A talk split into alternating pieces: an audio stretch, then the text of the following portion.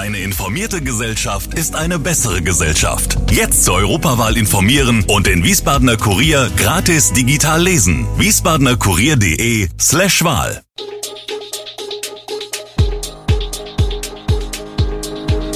Gude, unser morgendliches News Update.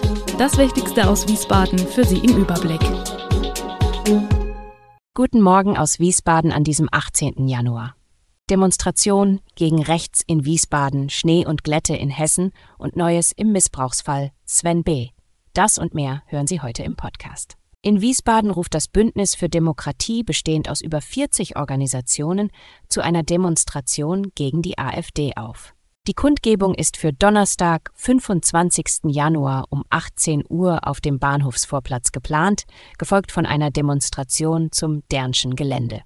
Sascha Schmidt, Vorsitzender des DGB Kreisverbandes Wiesbaden Rheingau-Taunus-Kreis, betont die Bedrohung der Demokratie in Deutschland im Jahr 2024, die so stark sei wie nie zuvor nach 1945.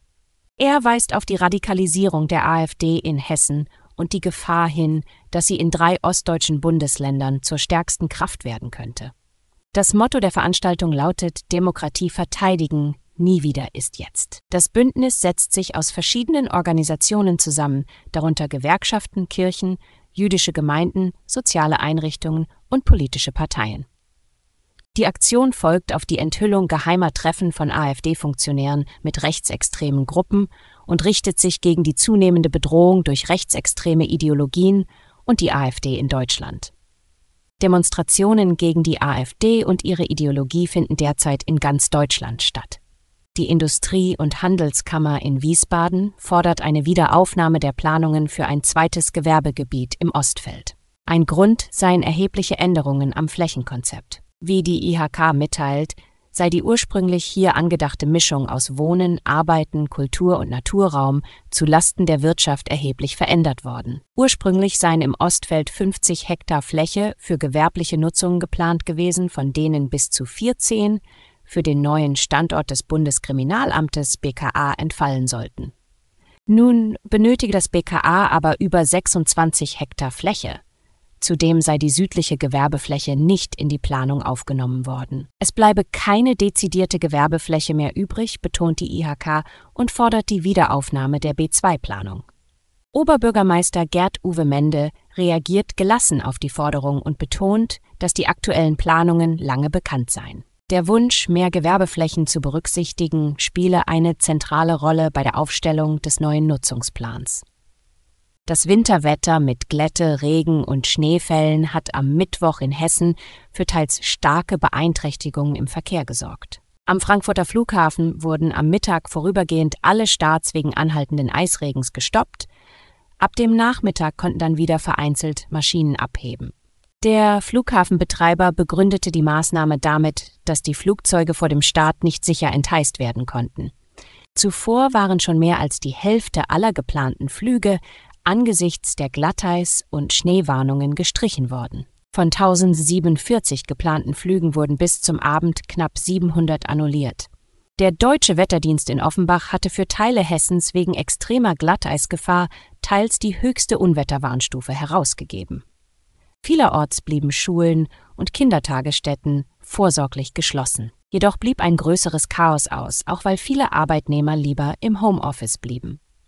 Der Deutsche Wetterdienst hat am Donnerstagmorgen die Warnung vor extremem Glatteis für die Stadt Wiesbaden, den Rheingau-Taunus-Kreis, den Main-Taunus-Kreis, den Hochtaunuskreis und Frankfurt aufgehoben.